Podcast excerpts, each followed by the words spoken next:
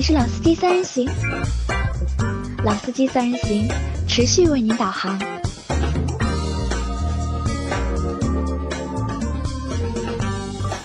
Hello，大家好，欢迎收听老司机三人行，我是杨磊。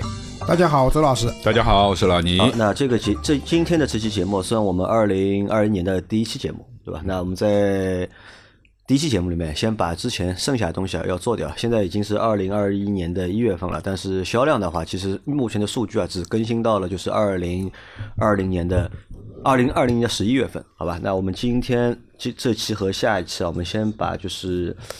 十一月份的销量先做掉啊，那老规矩啊，就是先让老周啊来和大家来报一下这个就是厂商的一个销量排名，对吧？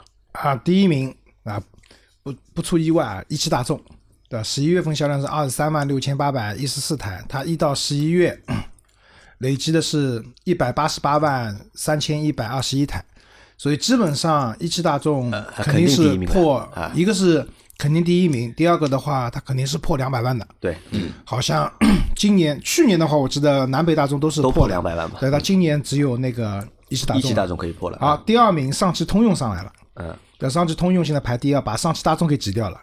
十一月份销量是十六万六千零一十六台，但总销量还是少的，它是一百二十六万八千一百三十九台。第三名的话是上汽大众，十六万一千六百六百台。一到十一月的销量是是一百三十四万七千八百七十九台。第四名，我们的自主品牌吉利汽车，然后销量其实也蛮大的，十十五万零五百一十七台，一到十一月十一月份的销量的累计是一百一十六万两千九百零六台。第五名的话是东风日产，十一月份销量是 十二万五千零十六台，一到十一月份销量也是过百万了，一百万零那个三千五百四十二台。第六名长城汽车，十一月份销量十二万两千六百三十台，然后一到十一月的累计销量是七十四万八千七百五十一台。第七名上汽通用五菱，十一月份的销量是十二万零二百一十二台，一到十一月份的销量是六十八万五千五百九十三台。第八名长安汽车，十一月份销量是十一万三千六百八十三台，一到十一月的销量是八十六万两千三百十四台。第九名东风本田，啊，东风本田好像比广汽本田卖的多嘛，这个月多了将近一万台，是九万五千五百一十二台，一到十一月累计是七十三万五千八百三十四台。第十名是奇瑞汽车，八万七千七百八十二台，累计是四十九万六千八百四十一台。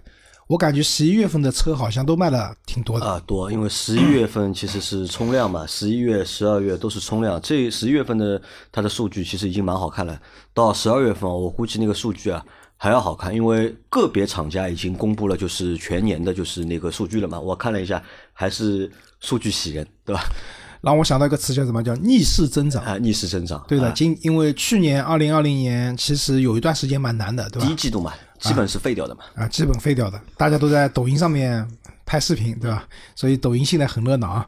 那除此以外的话，但是下半年逐步逐步的整个车市还是回暖的，说明一个是需求在那边，另外一个我觉得疫情下大家会觉得可能需要一台自己的车子，这个也是一种也刺激消费了，也刺激消费了，对吧？可能别的东西不买了，但是车子还是要买一辆的。那你看，就是在一到十名里面，我觉得蛮喜，还有一个蛮喜人的点是什么？就是自主品牌的就是数量明显增多了，对吧？你看，呃，奇瑞自主品牌，对吧？长安自主品牌，上汽通用五菱，那么也能算自主品牌。长城汽车也是自主品牌，吉利汽车也是自主品牌，等于前十里面有五个合资品牌，半壁江和山了五个自主品牌。对，但这个是十一月份的销量，嗯如果看累计的话，其实没有那么啊，多。对，累计没有那么多嘛，那至少就是在十月当月这个月份里面，对吧？自主品牌的这个就是表现啊，我觉得还是非常不错的，还是啊。好，那我们再来看一下这个品牌啊，就是品牌啊品牌销量的就是前十。嗯，品牌那，第一个肯定大众了，嗯对吧？十一月份销量的话是二十九万六千六百九十台，然后一到十一月累计两百三十三万七千八百七十台。那第二名的话是本田，十一月累计销量是十七万九千八百三十台，一到十一月累计是一百四十三万九千零八十九。第三名还是个田啊，丰田，十一月是十五万六千五百零四台，累计销量是一百三十九万零四千呃零四百六十二台。第四名，吉利汽车，十一月是十二万五千七百一十二台，一到十一月累计是一百万零三千三百九十二台。第五名是日产，日产的数据和刚才那个品牌是一样，因为他们是单一品牌，对吧？十一月是十二万五千零一十六，然后累计是一百万零三千五百四十二。然后第六名别克，十一万零两百九十八，然后一到七月十一月份的累计销量是七十九万两千两百八十四台。别克也是就是很明显的一个逆势增长的品牌，对的啊，对吧？我觉得它经历过之前那个三缸的这种痛啊，然后今年像英朗啊什么都回归四缸了以后，销量明显上来了。而且别克是近五年来啊，就是二零二零年反而是别克就是销量最好的一啊年，，对的。啊，别克其实就像杨磊讲，那个已经厂商公布了，我已经朋友圈看到了，就别克全年的销量还蛮喜人的，好吧？然后第七名是哈弗，哈弗的话，十一月份销量是十万零那个一千八百一十二台，一到十一月累计是六六十四万四千七百四十三台。第八名长安，十一月份销量是九万八千三百二十一，然后一到十一月份的累计销量是七十万九千八百七十八台。第九名五菱汽车，十一月销量是六万八千九百零三台，然后一到十月累计三十二万五千一百二十一台。那个五菱宏光 mini 算五菱汽车里面的那占了它将近一半了，估计一半啊一半不到点，百分之四十吧。好，第十名厉害了，来了一个豪华豪华品牌啊，奥迪。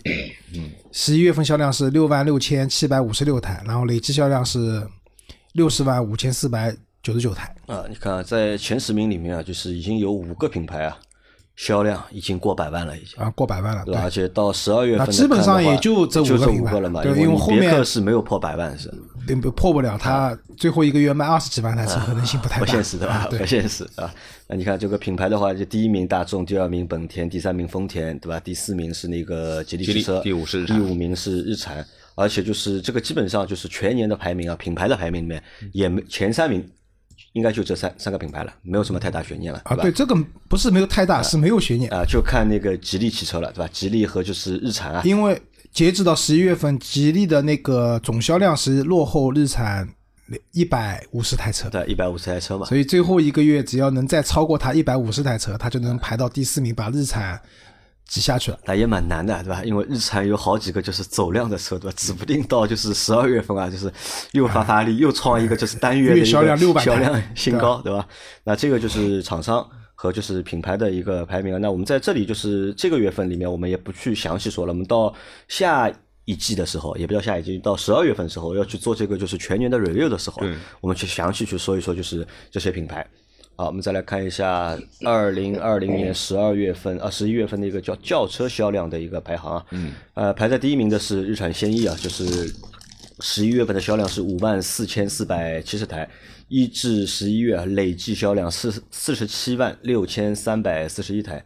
第二名是大众的朗逸，十一月份销量是四万八千三百七十八台，一到十月份累计销量三十八万零九百六十三台。第三名大众宝来，十一月份的销量是四万四千二百十七台，一到十月份累计销量二十九万五千六百八十七台。第四名别克英朗，十一月份的销量四万零四千四十台。啊，四万零四百四十440台台，对吧？一到十一月累计销量两万五二十五万三千六百二十四台。第五名丰田的卡罗拉，十一月份的销量是三万五千三百七十三台，一到十一月累计销量三万三十一万一千零九十四台。第六名是大众的速腾，十一月份的销量是三万四千二百十台。一到十一月累计销量二十七万两千五百四十四台，第七名五菱宏光 mini EV 对吧？十一月份的销量是两万八千两百四十六台。那五菱 mini 啊，就是这个 EV 啊，对吧？一到十一月份累计销量是八万七千一百五十八台。那第八名是本田的思域，对吧？十月份累销量是两万八千零六十八台，一到十月份累计销量两万二十二万一千七百九十七台，对对吧？第九名本田雅阁，十一月份销量是两万四千一百六十二台，一到十月份累计销量十九万一千二百二十一台。第十名大众迈腾，对吧？十一月份的销量是两万三千两百零四台，一至十月份累计销量十四万六千五百八十四台。那这个是轿车一到十名的销量排行情况。呃，大家看看有什么值得说道一下的？我你看觉得五菱宏啊光对吧五菱宏？光之前被特斯拉 Model 三超过去了，嗯，啊，立马反超。反立马反超，对吧？这个月卖了两万八千八千多台，小三万台车子小三万台又成为了 这个销量大概是目前五菱全系轿车里面车型里面排名第二的，对吧？第一的应该还是就是五菱宏宏光吧？对，但这个有个里程碑意义的什么？啊就之前我们做轿车的排行榜啊，新能源车是从来没见过出现在前十，前十名里面对？哪怕 Model 三卖到两万台的时候，也是上不了前十的。但这一次五菱宏光这个 mini EV 啊，凭借自身的硬实力啊，杀入榜单第七名，杀入榜单第七名，对吧？啊，这个是非常不容易的，对吧？这个说明就我觉得说明两件事情吧。一个事情是什么呢？一个就是电动车这个需求啊，对吧？在一定的就是条件下面，这个需求啊。还是会被释放出来的，对吧？对的当你这个车卖到足够便宜，对吧？看上去别人敢买的情况下面，对吧？这个其实还是有需求，一个月能卖两万八千多台，而且我觉得五菱这个企业啊，本身也蛮蛮会来事儿的。啊你看啊，就今年年初的时候啊，去年年初的时候疫情对吧？那个时候做口罩罩对吧？嗯，对吧？然后说五菱说什么人民需要什么啊五菱造什么五菱造什么，对吧？人民现在需要 EV，需要啊 mini，然后需要便宜的 EV，对吧？啊，对，然后他又造了一个便宜的 EV，就是这个车，如果你就是结合上价格啊，它的价售价来看呢，其实还是一台蛮香的车子，对吧？然后今年元旦那个五菱在那个外滩，上海的外滩不是搞了一个无人机的一个表演嘛，对吧？就是感觉这个整个一个品牌的逼格啊，或者这种档次感啊，上升了？还是蛮蛮蛮蛮上升的，对吧？然后包括它那个凯捷不是用了新的 logo 啊这些东西啊，其实一定程度上还是帮助说这个品牌往上提升了一些它的那个这种档次感。因为五菱宏光 mini EV 我也去体验过嘛，这个车虽然很便宜，但是你不管是开还是看。其实你并不会觉得说它的车有多么的廉价，当然我开的是顶配版本啊，因为据说低配的版本连空调都没有嘛，对吧？当然它也有硬伤，比如说轮胎很小，没有安全气囊等等也是有问题的。但是呢，总体而言，结合它价格来看，这个车是有一定的档次感，或者说是给你感觉性价比很高的一台车子。因为五菱品牌要提升啊，我觉得光靠做广告肯定是没用的，对吧？只能靠就是产品慢慢的升级，潜移默化的，对吧？去提升这个就是品牌的这个档次的啊，感觉。对的。不过呢，最近因为天全全全中国都在那个大幅度降温嘛，因为这个车子因为本身用的也是磷酸铁锂电池，所以最近这个车不太能出门。不太能出门。你想 低配版本一百二十公里的续航，对吧？像这种天气，上海现在已经零下七八度啊，今天零下五度嘛，啊，北方地区都随随便便就零下二十度了。这个车的续航大概打个对折吧，啊打完对折啊，不过所以还要再想一想。所以它低配车型不配空调是有道理的，就空调再一配就是对折的对折一打，这个车没法开了。没法开了，对吧？嗯好，那这是一台，还有一台就是排在第四名的，就是别克英朗啊。嗯，别克英朗在十月份卖了四万零四百四十台。对，你看它一到十月份的累计销量是二十五万，其实平均下来一个月就两万台的样子。嗯，对吧？刚才我们在讲品牌销量的时候也提到了，说三缸的时代就是很痛苦的那个时代，然后又回归到四缸以后，其实英朗的销量还是可以肉眼可见的。啊，肉眼真的肉眼可见，而且这个销量也回到了就是当初啊上一代英朗正常的一个就是销量就。上一代英朗三万起嘛，啊每个月基本上就三万起，四3万也很正常，吧对对对？之后但是有一段时间英朗就卖一万台，一万台都没有，就是八千多台，八千多台是特殊时间嘛，就是三三刚刚出来的时候嗯就是嘛，八千多台。就正常卖就一万多台啊嘛，对吧？然后你看现在它这个车子的这种发动机的序列回到四缸了以后，嗯一下子能卖到四万多台了，对，哪怕你存在压货或者说各种各样的情况，你压也压得下去啊。如果是卖不掉的话，经销商那边你再怎么压也压不出去嘛，这些东西。但说到这个就是英朗的话，就是因为英朗从就是三缸对吧，现在又多了就是四缸的版本，所以销量一下子又回去了。但是你们知道吧，就是那个那这台车卡罗拉，卡罗拉啊，卡罗拉和雷凌，他们都出了一点五自吸的三缸版本。你们怎么看待这个事情呢？你们觉得是卡罗拉太有自信了，还是怎么样？就卡罗当卡罗拉出一个三缸车的时候，就是这个销量情况会怎么样？因为卡罗拉之前在卖的基本上是 1.2T 嘛一点二 T 对吧？四缸的嘛。然后我觉得怎么讲？之前是英朗是把整个发动机序列全部变成三缸了，啊，全部就没有四缸让你选择了，对吧？那么现在它那个卡罗拉呢，跟它还不太一样，它并没有说把自己四缸的发动机停掉，啊，对，而是说多了一个一点五的三缸的自然吸气版本给你选，但价格肯定是比一点二 T 便宜的现在售价还没公布啊。公，那但售价没公布啊，但我认为它价格肯定是比那个一点二 T 的那个要便宜的。那无非就是给大家怎么讲，多一个选择呗。多一个我相信他们排产计划不会做的很大的这个车子。不会吧？我觉得不会现在不知道，因为我就在想啊，就是是谁给了卡罗拉这个勇气啊，给了丰田这个勇气，对吧？推就是三缸的版本在中国市场，因为其实中三缸市场三缸的车在中国市场其实已经基本走过一遍了呃，都是失败的嘛。不管是英朗也好啊，还是福克斯也好，对吧？嗯其实都是受制于就是个三缸，大家对三缸这个认知啊，觉得这个车不能买，对吧？所以销量都不行，是不是排放啊这些东西的关系啊？有可能。他做这个发动机只是为了去应对这些些政策上的啊，东西，有这也有这个可能，对吧啊？并并没有说打算真的要去卖这台车或者怎么样。好，那这个我们再看啊，嗯，然后它下面的也没有什么好说的，我们再看一下，就是十一名啊，十一名是丰田的雷凌啊，十一月份是卖了两万两千五百九十七台，对吧？一到十一月份卖了二十万九百五十四台，对吧？第十二名又是一台电动车，特斯拉的 Model 三，对吧？十一月份卖了两万一千六百零四台。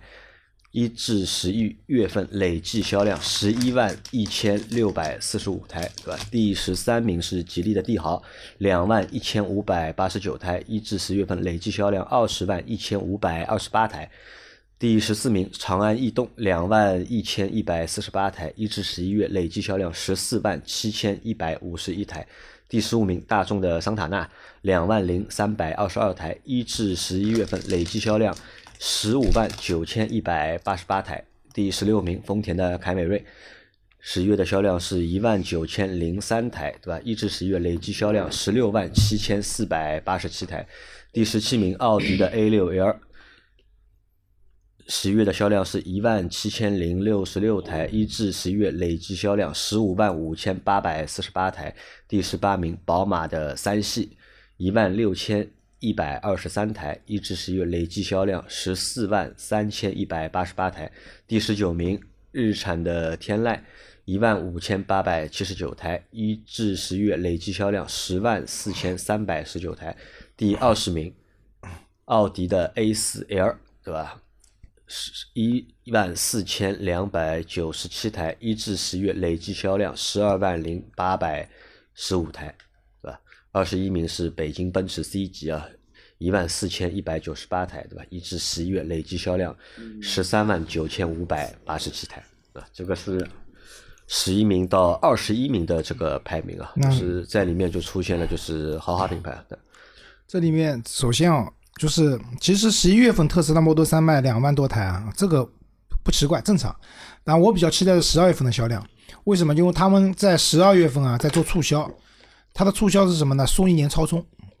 就大家知道现在那个新的 Model 三出来了嘛？嗯，就新款的 Model 三其实是有，就是我们讲每逢佳节必降价，那 Model 三这次其实没降，就标准版还是二十四万九千九，但其实是升级的一些配置加配置嘛，对吧？那也可以看成变相的降价嘛。但是在十二月份，大家都知道这个情况的情，就是会升级的情况下，为了促进老款的这个车子能卖，它的当时的优惠是送一年超充。大家知道，就最早被割韭菜那批人，买了很贵很贵的特斯拉人是他的车是终身的免费免费超充的，但是后来就没有了嘛。那送一年的免费超充，我觉得对有些可能家里附近，比如说或者公司附近有超充的人来讲，还是有吸引力的。所以我估计啊，十二月份的销量我们到时候看到了以后，因为 Model 3，我觉得应该还会在这个数字上还会再往上升一步。升一点，对吧？具体跟五菱宏光 mini 谁卖的多那个月就不好说了。啊，这是我想说第一个，还有一个就是宝马三系证明什么？就是三系的换代很成功啊。它无论是这个月的销量，还是一到十月份的累计销量，都蛮稳的。都超过了奥迪 A 四和奔驰 C，嗯，对，它是都是稳稳的超过了销量它是十四万台嘛，对吧啊，这个就是一个很有？A 四的话只有十二万台出头一很，很有意思的一个事情啊，就是在所谓的车评人眼中，对吧？这代的 A 三啊，不是 A 三，对不起，宝马三系已经没有宝马的样子了，对吧？就是他说论操控啊，论各方面啊，对吧？然后车子也加的非常长，已经没有宝马这个三系该有的样子了。但是呢，市场就是这样的，你们觉得没有宝马的样子，但是呢，蓝天白白云标还是在上面的。结果它卖的是这个 BBA 里面这个级别里面，反而今年是卖的最好的，对吧？就是有段时间，那你说降价吧，其实都降，对吧？A 四今年不是有个但是现在是这样的，宝马三系降价的幅度啊都没有奥迪 A 四 L 和那个奔驰的 C 级降的厉害，幅度都没有他们大。对的，因为我之前不是陪朋友去买车嘛，二一款上之前去看，那个时候优惠明显就收掉了，因为二一款也是属于加配了，加了一个几乎没有用的，就是了胜于无的行车记录仪，对吧？但是它加了一个就是全车的，它因为耀夜版嘛，加了全车的无钥匙进入，但是很可惜啊，后备箱没有电尾门，就无钥匙进入有了，你一脚能把它踢开。就是那个一脚踢功能，它能弹开嘛，因为有弹簧，但是它关不上。关不上啊，不会自动关对对吧？电尾门没有加，对吧？那不管怎么讲，就是我觉得至少我们国内的市场，就是大家买这种豪华品牌的时候啊，其实操控这种东西都是说说的，对吧？真的喜欢操控的人也不去买这个车了，更多的人还是希望这台车一有面子，第二个后排够大，坐的舒服。舒服啊，对吧关键坐着舒服新三系我觉得就是最大的一个改变啊，除了就是外观上有改变之外，还是还有一个就是它第二排的这个就乘坐的一个舒适感啊，就得到了就是很大的一其个提升。实我想说什么，就厂家设计师也好，或者厂家里面做市场的，就是定位的这些人啊，都不是傻子，他们都很厉害的。对的啊，对吧？他们造一部车出来，就是像这种豪华品牌，这种老店，对吧？他们造一台车出来，其实一定会是妥协，就最终妥协出来的结果。但这个妥协一定是为了说向市场妥协，用户需要什么，对吧？我就造什么啊。这个是正确的思路，我觉得这个也不算妥协吧，我觉得这个是寻找就是市场的一个就是需求点嘛，对吧？哪种形式卖得好，那就把车就是做成哪种形式对，的。包括你想奔驰 C，对吧？一点一点五 T 一点五 T，对吧？但是人家也，你需要那些人买奔驰 C 的人，我觉得需要什么？他需要的是进去以后那个三叉戟的那个标，以及坐进去以后那两块大连屏，对吧？这是奔驰用户但奔驰 C。现在还没有改啊，现在奔驰 C 还是老的嘛。啊对奔驰 C 还没有改这个也是今年啊，就是二零二零年奔驰就是 C 级车啊，蛮吃亏的一个点。你看它的 A 级车对吧？它的 E 级车用的都是就 B 是级包括啊奔驰 B 级级啊，用的都是最新的那个就是设计语言，新的那是那个连屏，但唯独就是 C 级没有。所以那那就纠正一下，就买 C 的人需要的就是老倪讲的那个奔驰的标，对，对吧？连连内饰都不需要啊，只要一个标对吧？啊，只要一个标。啊，说明这个就是品牌的这个号召力，对吧？还是非常强啊。我们来再往下走，看看有什么车是值得说一下的。嗯，君威，君威的话是卖了一万三千二百十九台，对吧？一到十二月累计销量是十二，一到十一月累计销量十二万零三百六十台啊，这个算一个过得去的一个销量。哦亚洲龙的销量上来了嘛？亚洲龙就是十一月份卖了就是一万零对吧？九百四十九台啊，这十月份它应该是它这一个年度里面，二零二零年度里面卖的最多的一个月。它卖的比帕萨特还多，啊，卖的比帕萨特多，帕萨特是一万零九百零六台，对吧？那这个反正帕萨特全年到现在卖了多少？十一万四千八百七十三台。我又看到一台月销量接近一万的新能源车了，欧拉黑猫。欧拉黑猫对吧？啊，九千四百六十三。哎，我先问你们一个问题啊，帕萨特啊，就是就是知你们知道吧？升级了，知道吧？就是把那个就都换掉了。哎，不是重新撞过了对，对啊包括就是他们那个产品啊，都都升级了嘛。你们觉得就是升级之后啊，能够就是 挽回对吧？之前的这些就是损失或者销量重新回来嘛？嗯，需要时间。需要时间对吧？对的，一个是需要时间，另外一个他这次怎么讲呢？我觉得啊，就普遍或者说普遍，就是我心中有两个疑问。嗯，第一个是，这次撞的车子真的是升级好了以后，每一辆车都这样吗？还是撞的那辆车是特供应该是的，应该理论上这个应该是是从因为这个事情不敢再去对到到这个情况了，对吧？不敢再去玩那种就是花里胡哨的东西了好。这是第一个疑问啊。那第二个疑问就是，呃，中保研啊，原来大家都觉得还蛮客观公正的一个第三方机构，对吧？然后这个帕萨特这么一弄，对吧？就是大家对中保研的这种信任度啊，其实也有降低也降低对吧？对吧？也降低了。。老周这个说的不错的，这个对的因为你看中保研在二零一九年的时候，因为这个事情其实是二零一九年年尾的时候出的嘛，对吧？在那段时间，中保研其实还是很热的，但是在二零二零年里面出过好几件事情，其实都和中保研有关，包括那个就是皓影的那个就是碰撞的那个那个事情，对吧？开始是有的，哎，后来没有了，删掉了，对吧？其实好像一下子就中保研的这个就是对我们这些吃瓜群众来说，它这个公信力啊，那么到底就是有多强，好像也打个折扣。因为我们在之前好像还是蛮认中保研的，对吧？对我们觉得保险公司对吧们觉得它是保险公司对吧？它肯定是坐在这自己的一个以自己的一个立场，对吧？去做这个就是客观的一个就是评判的。但是现在几件事情出了之后，对吧？好像我们对中保研，对吧？好像也有有了一点点小小的问号，包括中保研现在的视频啊，也越来越少了。有一段时间，网上抖音的只要打开，全是中保研的各种那是因为那是因为中保研自己投钱了嘛。自己投钱了啊。就其实帕萨特这个事情，中保研，我觉得啊，这个事情，第一个是也是中保研打响自己名气的一战，嗯，对吧？其实他在抖音上没少花钱，对吧？大家为什么拼命去发那个东西啊？对吧？冒着得罪大众的风险去帮你，那肯定是有有利益关系在里面的，对吧？这是一个。那第二个就刚才杨澜讲的，你说如果说有些视频没有了，那我还能理解为什么？就像比如说我们做自媒体的，有的时候写了一些不好的东西，迫于各方的压力，或者说迫于各方的诱惑，啊，对吧？然后你把这东西删掉了啊，对吧？呃理解，对吧？但是你说这个东西被删了吧，可能是也是你情非得已嘛，你也不想这么干，但是确实有很多原因造成的。但是怎么讲？然后又撞一次，对吧？然后结果和之前完全不一样。虽然这个车升级了，就是可能确实它真的升级了，就是加强了。是的确是真的但是好，我当然我说还有我两个问号嘛，中保研那个其实不算问嗯号，我只是觉得说它的就是信任度降低了嘛。那还有一个问题就是说，是不是就是那个 A 柱的地方加强了？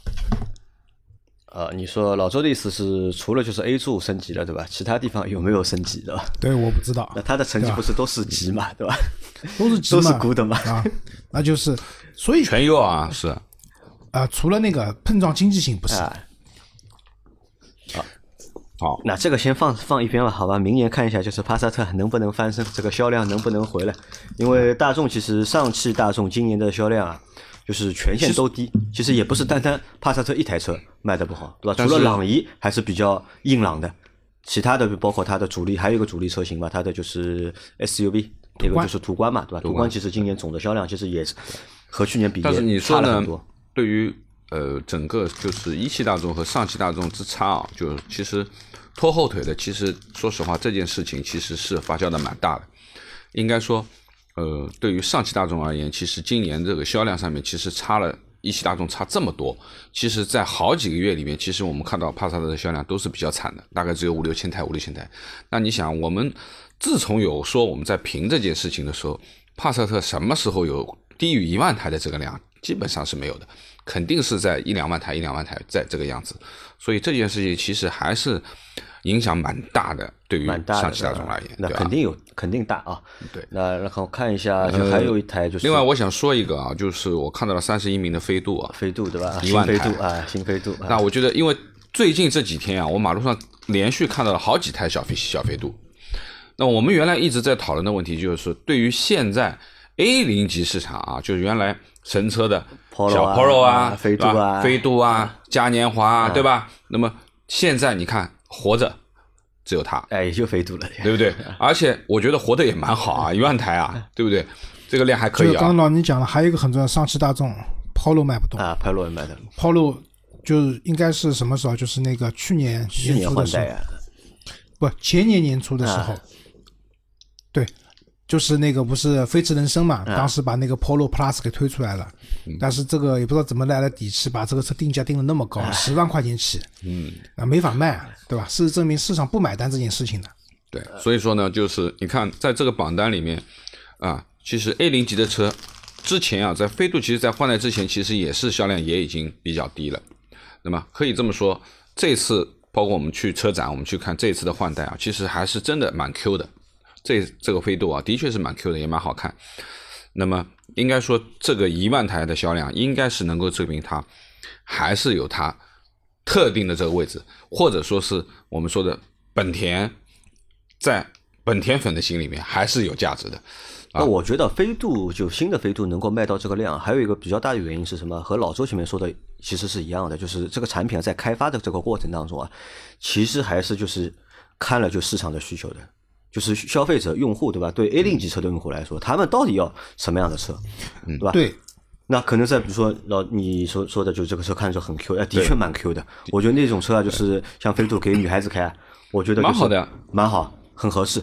空间又很好，啊，空间也 OK。虽然说配置整体说这个配置比较低，但是满足一些就是初级的需求，我觉得是完全没有问题。而且呢，其他的感受呢不会差，对吧？因为车的颜值也好，空间也好，经济性也好，对吧？对，都蛮 OK 的。稳就是质量的稳定性各方面其实都是很好。但反观就是前面老周说的 Polo，对吧？Polo Plus，对吧？你说这种车可能大概也只有欧洲人喜欢，我觉得。可能真的也只有欧洲人喜欢这个车，拿到中国来的话，可能中国的消费者的确是不买单。就 Polo 很尴尬什么？它在欧洲啊，它主推的是一点零 T 三缸发动机，然后呢，进了中国以后呢，就是大众，因为大众没有三缸嘛，大众考虑中国人不喜欢三缸，所以呢，还是给它配了老的一点五升的一个发动机。那这样呢，会大家会感觉什么呢？嗯。有点换汤不换药，就升级一个壳子，但你卖的那么贵，就差价差多少？跟当时老 Polo 降价完了以后，一个终端比的话，差四万它的价格，对吧？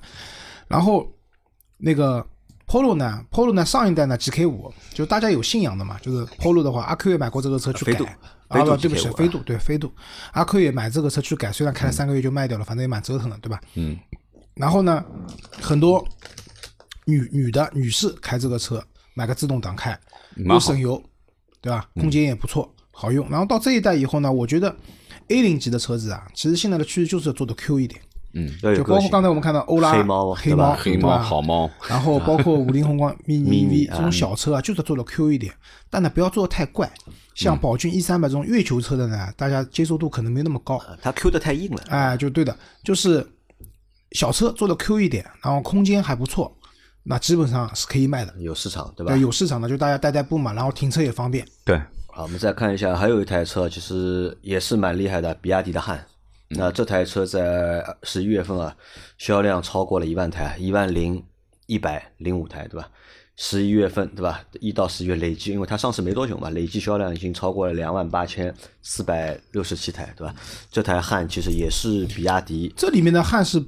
燃油版的汉对吧？它是合在一起了，应该合在一起。那包括燃油版，包括 DM 版，DM 版对的，和包括纯电版，对的，是吧？它合在一起，对吧？那这这三个版本其实是从外观上面是可以一眼都区分得出的。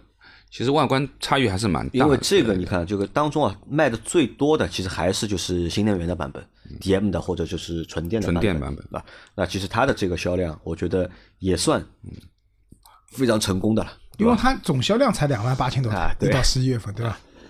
现在这个在马路上其实哎看到也蛮多啊，我们再往下看，有还有没有？吉利的新锐，新锐啊，吉利的新锐来了，新锐的话，上次我们做过节目对吧？十十一月份七千零第一个月啊，第一个月卖到七千台，对吧？对这个车来说，我觉得是一个成功的开始。呃，我觉得算合格吧，我觉得我觉得成功也我们那次做节目的时候不是打过赌的嘛？我记得对吧？我觉得基本上是在我预测的范围之内，在你预测范围之内，对吧？对的。我觉得这个车可能就是这个车应该是能过万的，过万应该没问题。因为我觉得这个车要过万才算成功，对吧？过万才算成功。开始嘛。现在七千台的话，我觉得只能算是及格。第一个月，首先你的铺货、你的产能各方面可能都还没起来，也没有优惠，对吧？然后优惠还没起来，等到优惠什么都上线了以后，所以我说这个成功的开始，不是一个成功的结束啊。好的，对吧？话是老周会说，对吧？嗯。来，我们再往下面走走看啊。嗯。红旗 H 五，红旗 H 五的话是六千九百台，对吧？那这算对他来说也只是算一个正常的销量。这个月的新能源卖的都很好，对新能源好。奇瑞小蚂蚁，因为六千四百五十六台。开可我不知道会不会和就是上海这个就是 上海 限牌有影响啊，对吧？不至于的，因为上海这个城市，你说能消化掉多少台车啊？但是说实话，不对的，你这个说法不对。特斯拉公布了数据啊，特斯拉的数据就是特斯拉有四分之一的车，嗯，就四分之一的销量是上海市场消化，百分之二十五啊，对，百分之二十五是不。对特斯拉来说，对吧？但你在上海能看到几辆奇瑞小蚂蚁现在新的车子。哦，小蛮多的，我们小区里面好多，小蚂蚁好多。那我不太能看到这个啊，车。我可能住的地方不一样特斯拉是。我们两个都能看得到是住在交环的嘛，对吧？嗯就在外环以外的，对吧？我看到小蚂蚁概率蛮多，你可能住在市中心啊，像这种车看到少一小。蚂蚁少，但特斯拉是真的多，特斯拉真的多就是小区里面不停的有新车，没上牌的、上牌的新车出现。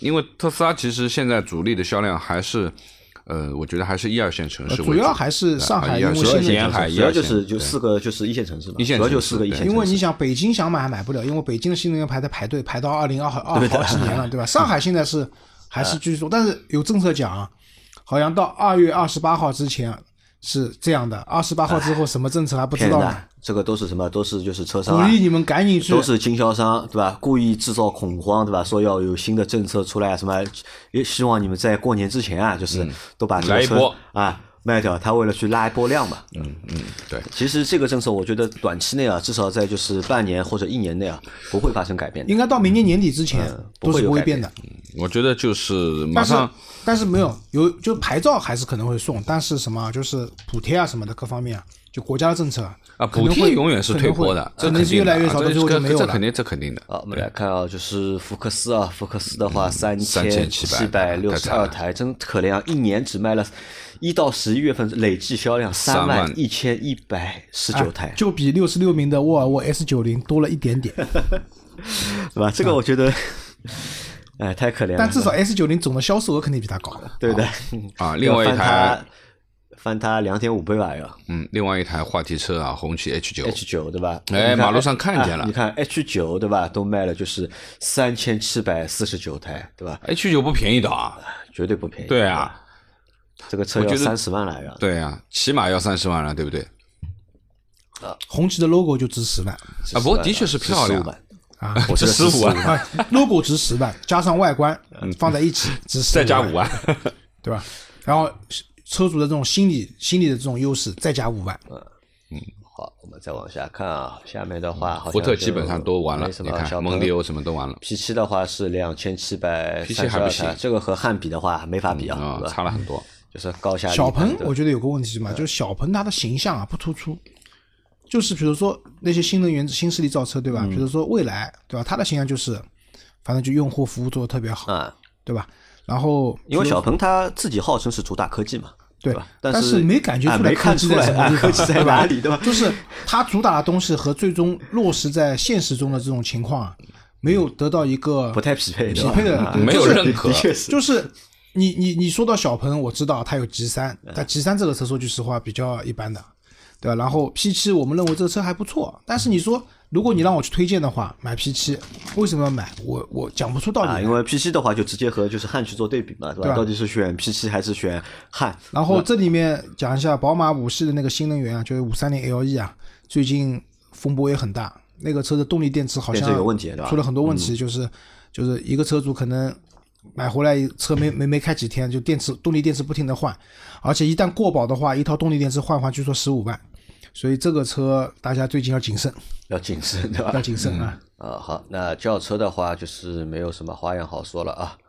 我们这一集要么就先到这里吧。啊好的到下一集和大家去继续聊 SUV 的销量，还有 MPV，还有就是新能源我们已经基本上聊光了，啊，还有还可以说，可以继续可以说。还有 SUV 没讲，对吧？啊，对 SUV、MPV 嘛，还有新能源嘛。好的吧，那我们这期节目就先到这里，感谢大家的收听，呃，欢迎收听我们的下期节目啊，我们下期再见，拜拜。拜拜。拜拜。